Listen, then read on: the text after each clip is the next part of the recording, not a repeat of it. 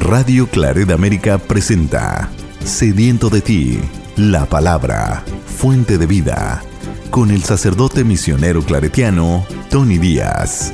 Reflexiones diarias del Evangelio. Aquí iniciamos.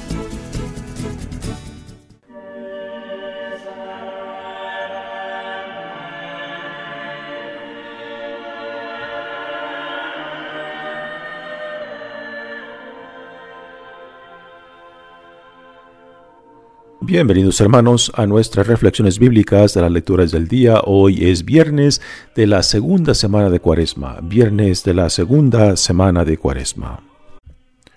La primera lectura de hoy viene del libro de Génesis, capítulo 37, versículo, versículos 3 al 4, 2 al 13 y 17 al 28. Jacob amaba a José más que a todos sus demás hijos porque lo había engendrado en la ancianidad. A él le había hecho una túnica de amplias mangas. Sus hermanos, viendo que lo amaba más que a todos ellos, llegaron a odiarlo, al, al tal grado de negarle la palabra. Un día en que los hermanos de José llevaron a Siquem los rebaños de su padre, Jacob le dijo a José: Tus hermanos apacientan mis rebaños en Siquem. Te voy a enviar allá. José fue entonces en busca de sus hermanos y los encontró en Dotán. Ellos lo vieron de lejos y antes de que se les acercara, conspiraron contra él para matarlo y se decían unos a otros, Ahí viene ese soñador, démosle muerte, lo arrojaremos en un pozo y diremos que una fiera lo devoró. Vamos a ver de qué le sirven sus sueños. Rubén oyó esto y trató de liberarlo de manos de sus hermanos, diciendo, No le quiten la vida, ni derramen su sangre. Mejor arrójenlo en ese pozo que está en el desierto y no se manchen las manos. Eso lo decía para salvar a José y devolverlo a su padre. Cuando llegó José a donde estaban sus hermanos, estos lo despojaron de su túnica y lo arrojaron a un pozo sin agua. Luego se sentaron a comer, y levantando los ojos vieron a lo lejos una caravana de ismaelitas, que venían de Galaad, con los cabellos cargados de especias, resinas, bálsamo y láudano, y se dirigían a Egipto. Judá dijo entonces a sus hermanos, ¿qué ganamos con matar a nuestro hermano y ocultar su muerte? Vendámoslo a los ismaelitas y no mancharemos nuestras manos. Después de todo, es nuestro hermano y de nuestra misma sangre. Y sus hermanos le hicieron caso. Sacaron a José del pozo y se lo vendieron a los mercaderes por 25 monedas de plata. Los mercaderes se llevaron a José a Egipto. Palabra de Dios. El salmo responsorial es el Salmo 104 y el responsorio es Recordemos las maravillas que hizo el Señor. Recordemos las maravillas que hizo el Señor. Cuando el Señor mandó el hambre sobre el país y acabó con todas las cosechas, ya había enviado por delante a un hombre, a José, vendido como esclavo. Recordemos las maravillas que hizo el Señor. Le trabaron los pies con grilletes y rodearon su cuerpo con cadenas hasta que se cumplió su predicción y Dios lo acreditó con su palabra. Recordemos las maravillas que hizo el Señor. El rey mandó que lo soltaran, el jefe de esos pueblos lo libró lo nombró administrador de su casa y señor de todas sus posesiones. Recordemos las maravillas que hizo el Señor. El Evangelio de hoy viene de Mateos capítulo 21 versículos 33 al 43 y 45 al 46. En aquel tiempo Jesús dijo a los sumos sacerdotes y a los ancianos del pueblo esta parábola. Había una vez un propietario que plantó un viñedo, lo rodeó con una cerca, cavó un lagar en él y construyó una torre para el vigilante, y luego la alquiló a unos viñadores y se fue de viaje. Llegado el tiempo de la vendimia, envió a sus criados para pedir su parte de los frutos a los viñadores. Pero estos se apoderaron de los criados, golpearon a uno, mataron a otro y a otro más lo apedrearon. Envió de nuevo a otros criados en mayor número que los primeros, y los trataron del mismo modo. Por último, les mandó a su propio hijo pensando, a mi hijo lo respetarán. Pero cuando los viñadores lo vieron, se dijeron unos a otros, Este es el, el heredero, vamos a matarlo y nos quedaremos con su herencia. Le echaron mano, lo sacaron del viñedo y lo mataron. Ahora díganme, cuando vuelva el dueño del viñedo, ¿qué hará con esos viñadores? Ellos le respondieron, dará muerte terrible a esos desalmados y arrendará el viñedo a otros viñadores que le entreguen los frutos a su tiempo. Entonces Jesús les dijo, ¿no han leído nunca en la escritura? La piedra que desecharon los constructores es ahora la piedra angular. Esto es obra del Señor y es un prodigio admirable. Por esta razón les digo que les será quitado a ustedes el reino de Dios y se le dará a un pueblo que produzca sus frutos. Al oír estas palabras, los sumos sacerdotes y los fariseos comprendieron que Jesús la decía por ellos y quisieron aprenderlo. Pero tuvieron miedo a la multitud, pues era tenido por un profeta. Palabra del Señor. Muy bien, demos comienzo a nuestra reflexión de las lecturas de hoy. Hay un dicho que yo creo que resume muy bien el tema tanto de la primera lectura como del Evangelio. El dicho es el siguiente. Dios escribe recto con líneas torcidas. Dios escribe recto con líneas torcidas. Las líneas torcidas somos nosotros, nuestras vidas, que no son fieles que no son constantes a esta relación a la cual Dios nos ha llamado, particularmente en Jesucristo, y que por tanto nuestras vidas pues eh, vacilan constantemente entre sí y no, es, es lo torcido de, de, nuestras vidas, que, que, pero que Dios aún de esto saca provecho. Y la conclusión de estas lecturas, tanto la primera como el Evangelio, es la siguiente, de que el plan de Dios, o sea, el plan de salvación de Dios, no será frustrado. Con nosotros o sin nosotros, Dios llevará a cabo su plan de salvación y la pregunta que se nos hace es de que si queremos ser parte de este plan que Dios desde el principio de la creación ha, puesto en función para salvar a su creación. O sea, eh, lo que mencioné ayer, de que todo cuanto Dios ha creado, Dios ama, y todo cuanto Dios ama, Dios desea que llegue a la plenitud de la vida para la cual ha sido creado. Así que, a pesar de nosotros mismos, Dios constantemente viene tras nosotros para salvarnos de nosotros mismos. Y este es el tema central.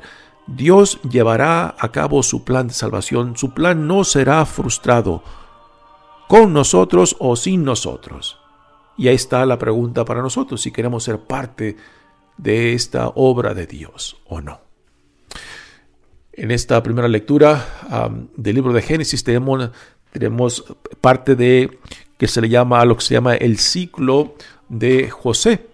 José es el penúltimo de los hijos de Jacob.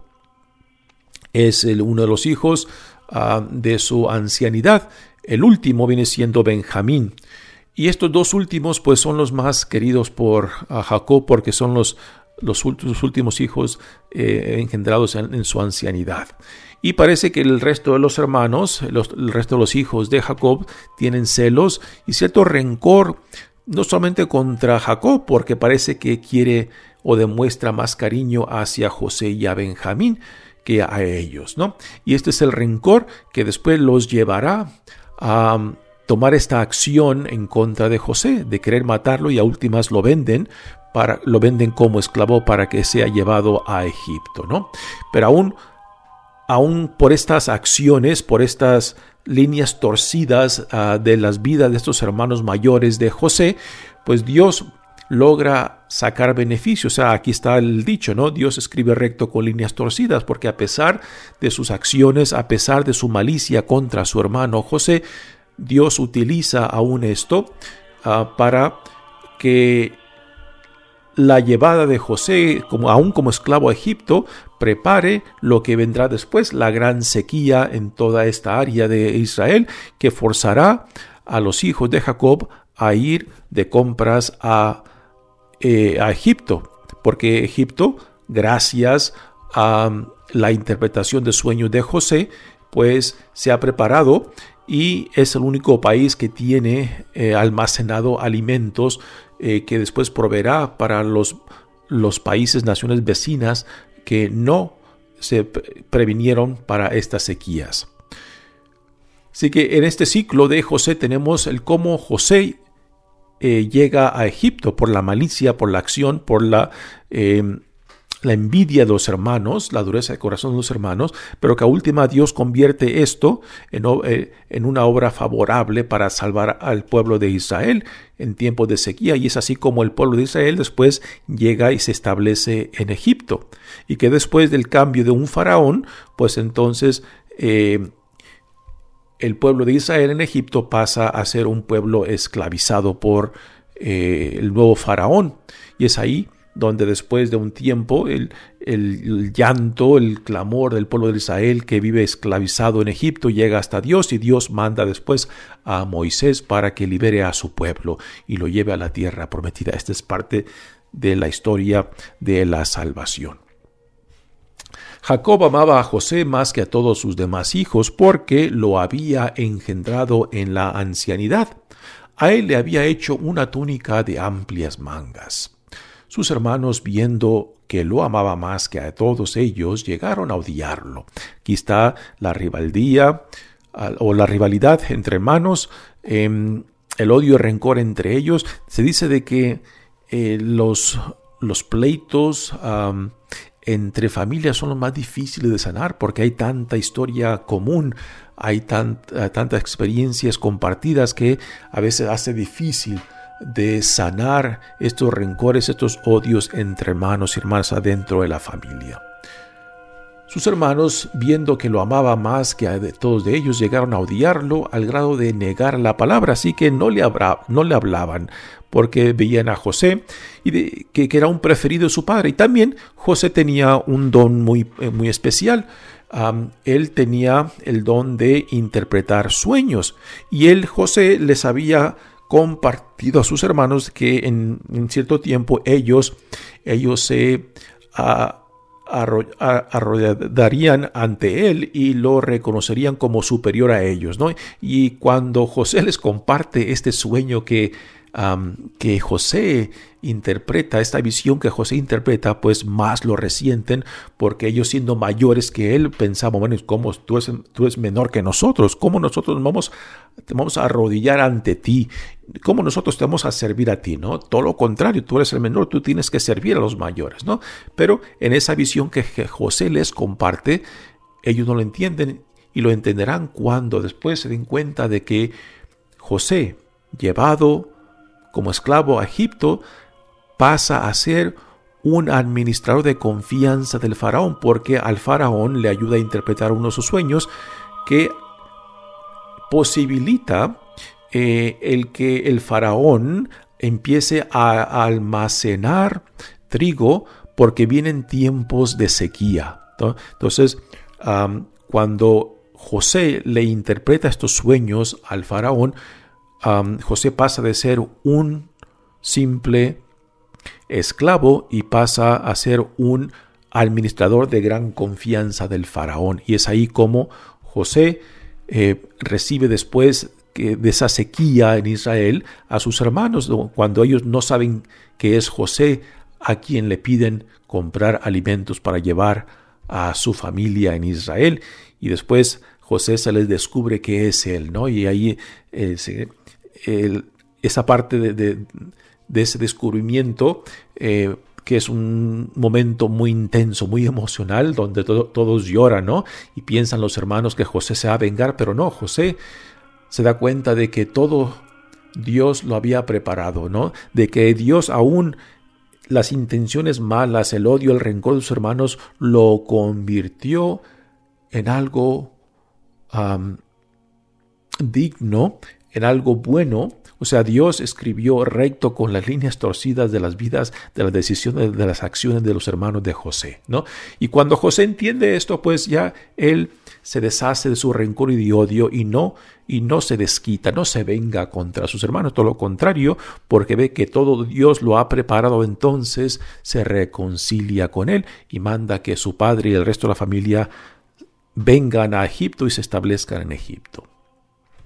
Un día en que los hermanos de José llevaron, llevaron a Siquem a los rebaños de su padre, Jacob le dijo a José, tus hermanos apacientan mis rebaños en Siquem, te voy a enviar allá. José fue entonces en busca de sus hermanos y los encontró en Dotán. Y aquí viene el drama y la trama de los hermanos para querer deshacerse de su hermano José por el odio y el rencor que le tienen. Ellos lo vieron de lejos y antes de que se le acercaran conspiraron contra él para matarlo y se decían unos a otros. Ahí viene ese soñador. Démosle muerte. arrojaremos en un pozo y diremos que una fiera lo, lo devoró. Estas eran las intenciones ah, de los hermanos de matarlo, deshacerlo de él y después decirle a su padre que una fiera lo había matado, ¿no? Vamos a ver de qué le sirven sus sueños. Nuevamente aquí hace mención de ese don que José tiene de interpretar sueños que eh, sus, hermanos no entienden ni aprecian, pero que será la salvación de Israel cuando José sea vendido como esclavo en Egipto. Ahora viene aquí la intervención del hermano mayor Rubén, que no quiere que sus hermanos eh, se manchen la sangre matando a José.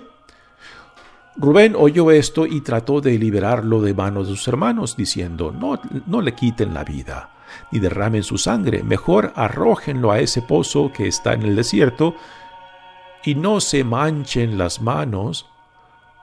Eso lo decía para salvar a José y devolverlo a su padre. Así que esa era la intención de los hermanos, pero Rubén tenía otra intención de salvarlo y regresarlo a su padre. Cuando llegó José a donde estaban sus hermanos, estos lo despojaron de su túnica y lo arrojaron en un pozo sin agua. Luego se sentaron a comer y, levantando los ojos, vieron a lo lejos una caravana de ismaelitas que venían de Galaad. Aquí un, detalle muy interesante. ¿Quiénes son los ismaelitas?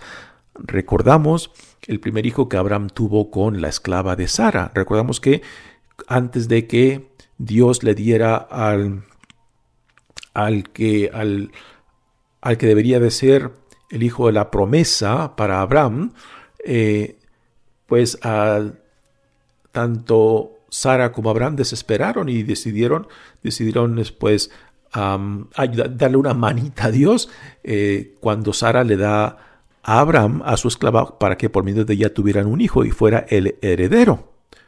Pero ese no era el plan de Dios. Pero se adelantaron ellos. Pero ese hijo que nace de Abraham con la esclava viene siendo Ismael. Y aunque después de que nace Isaac, el hijo de la promesa, el hijo de Abraham con Sara, entonces Sara eh, siente em, envidia del otro hijo Ismael y le, le exige a, Abraham que despida tanto a la madre como el hijo.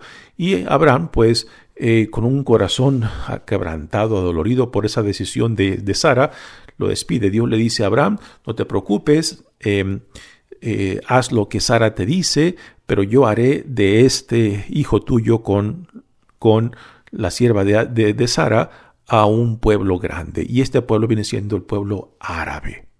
Y los ismaelitas pues, entonces vienen siendo prácticamente pues primos ah, de los hijos de Jacob. Son estos ismaelitas son los herederos de Ismael, el hijo de Abraham con la esclava de Sara. ¿no? Así que nuevamente aquí eh, se empiezan a reencontrar eh, las vidas, las líneas que, van, que se van cruzando en el plan de salvación de Dios. Así que los ismaelitas ah, se llevaron a José como esclavo a Egipto y ahí lo vendieron. Pero esta decisión, esta malicia de los hermanos es convertida en gracia por Dios. Nuevamente Dios escribe recto con líneas torcidas, porque Dios hará de esta malicia de los hermanos en contra de José, pues un acto de gracia al preparar el camino para la futura llegada del pueblo de Israel a Egipto. Luego se sentaron a comer y levantando los ojos vieron a lo lejos una caravana de ismaelitas que venían de Galaad, con los camellos cargados de especies, resinas, bálsamo y laudamo, laudano, y se dirigían a Egipto. Judá dijo entonces a, sus hermanos, ¿qué ganamos con matar a nuestro hermano y ocultar su muerte? Vendámoslo a los ismaelitas y no mancharemos nuestras manos. Después de todo, es nuestro hermano y de nuestra misma sangre. Así que ya están entrando en razón, se les ha enternecido el corazón, pero aún todavía se quieren deshacer de su hermano. Así que la malicia aún está ahí, o sea, el odio, el rencor, eh, por lo menos ha disminuido eh, al punto de que no se mancharán las manos de sangre al, al matarlo, pero lo deciden, deciden vender como un esclavo para que sea llevado lejos de ellos. Pero, nuevamente, Dios escribe recto con líneas torcidas. Dios, el plan de Dios no será frustrado. Con nosotros o sin nosotros, Dios llevará a cabo su plan. Y la pregunta que se nos pone a nosotros, si queremos ser parte de este plan de Dios. Muy bien, pasemos ahora al Evangelio de hoy, que es una parábola eh, sobre el viñedo, que el viñedo representa Jerusalén, a los trabajadores, los, los, que, los arrendados, los que trabajan la viña que Dios, el Señor ha construido, pues representan a los líderes, al pueblo de Dios, particularmente a los líderes religiosos que son llamados a ser guías, ser protectores del pueblo de Dios.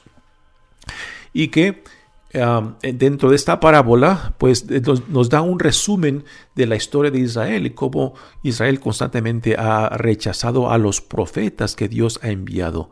Nuevamente, el plan de Dios, el plan de salvación no ha sido frustrado, no, no, se frustrará y Dios lo llevará a cabo con nosotros o sin nosotros. Y esta es la crítica de Jesús porque el pueblo de Israel, el pueblo judío, en su tiempo no ha respondido al llamado de Dios, pues entonces el reino de Dios se les será quitado y se les dará a otros.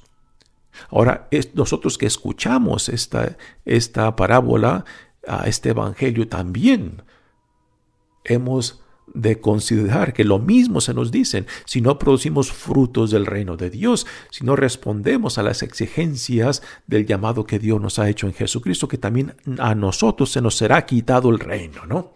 Así que no solamente esta parábola va dirigida a los ancianos y sacerdotes del tiempo de Jesús, sino también para nosotros hoy en día, que no podemos simplemente decir, pues eso, que los judíos rechazaron a Jesús, pues también ahora nosotros somos los privilegiados, somos el pueblo escogido pero también la misma exigencia recae sobre nosotros.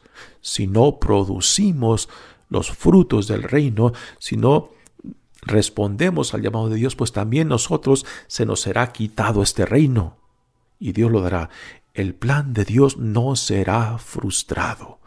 Con nosotros o sin nosotros, Dios lo llevará a su cumplimiento.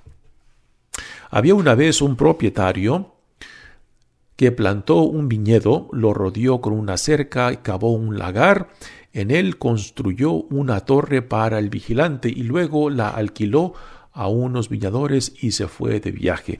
Esta es la imagen, eh, es, una imagen eh, o como en resumen de la historia de Israel con el pueblo de Dios. la historia de Israel con su Dios.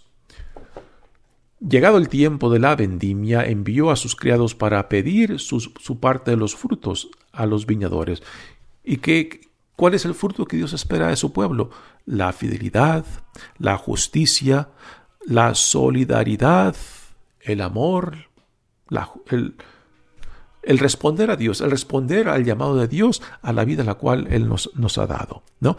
Para nosotros pues, también la vida que se nos da en Jesucristo. Y estos son los frutos que hemos de producir, los frutos de la gracia de Dios, los frutos del reino, los frutos de la nueva vida que se nos da en Jesucristo.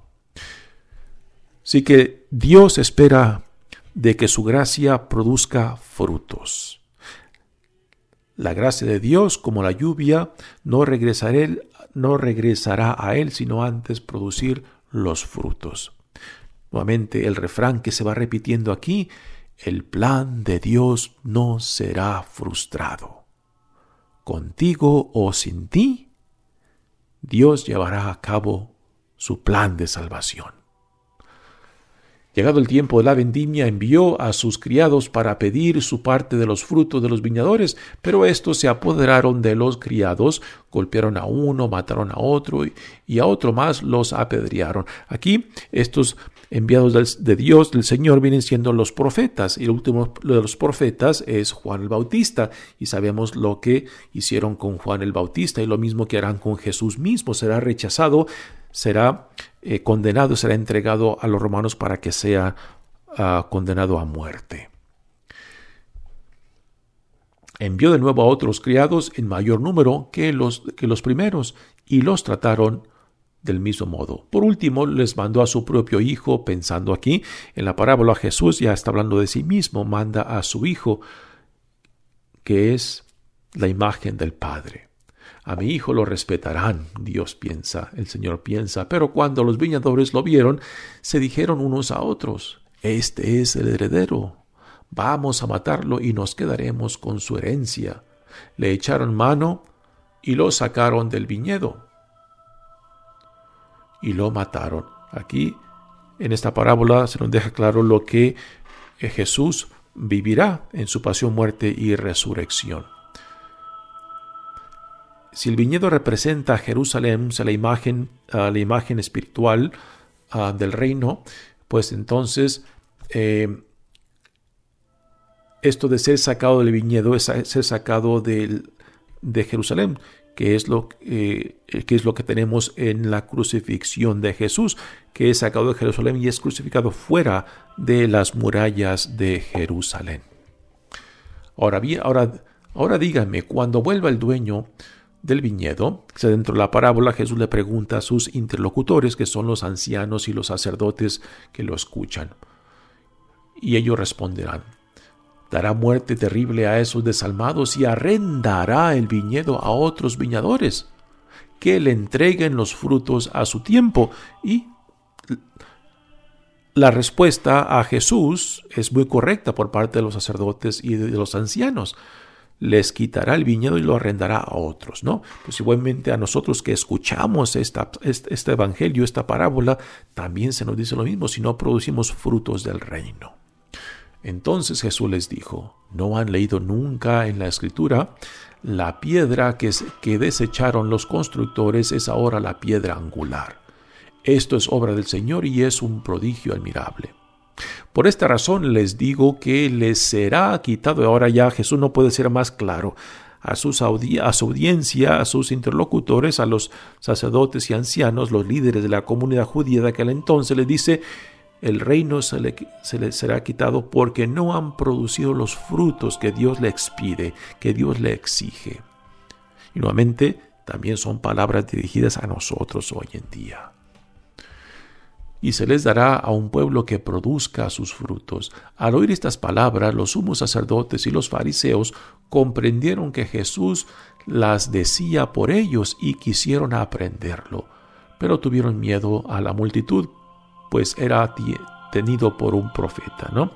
Aún hoy en día, cuando decimos que a nosotros también se nos será quitado si no producimos los frutos del reino, ¿no? Hay mucha gente que se molesta, que se enfada diciendo, pero ¿cómo? Somos el pueblo escogido por Dios. Pero sí, pero si no producimos los frutos que Dios nos pide, entonces el plan de salvación de Dios no será frustrado. Con nosotros o sin nosotros, Dios llevará a cabo su plan de salvación. Y la pregunta es si queremos ser parte de, de este plan de Dios. Y si decimos sí, pues entonces nos sometemos a su santa y divina voluntad, nos identificamos con la visión del reino que Jesús nos modela y le producimos los frutos, los frutos del amor, de la justicia, de la compasión, de la misericordia, que son los valores fundamentales de este Dios, de este reino que Dios está inaugurando en Jesucristo. Y este es el llamado nuestro, a producir frutos para el reino de Dios. Mi nombre es Padre Tony Díaz, misionero claretiano, que Dios los bendiga. Radio Claret América presentó Sediento de ti, la palabra. Fuente de vida, sus comentarios son importantes. Contáctenos en radioclaredamerica.gmail.com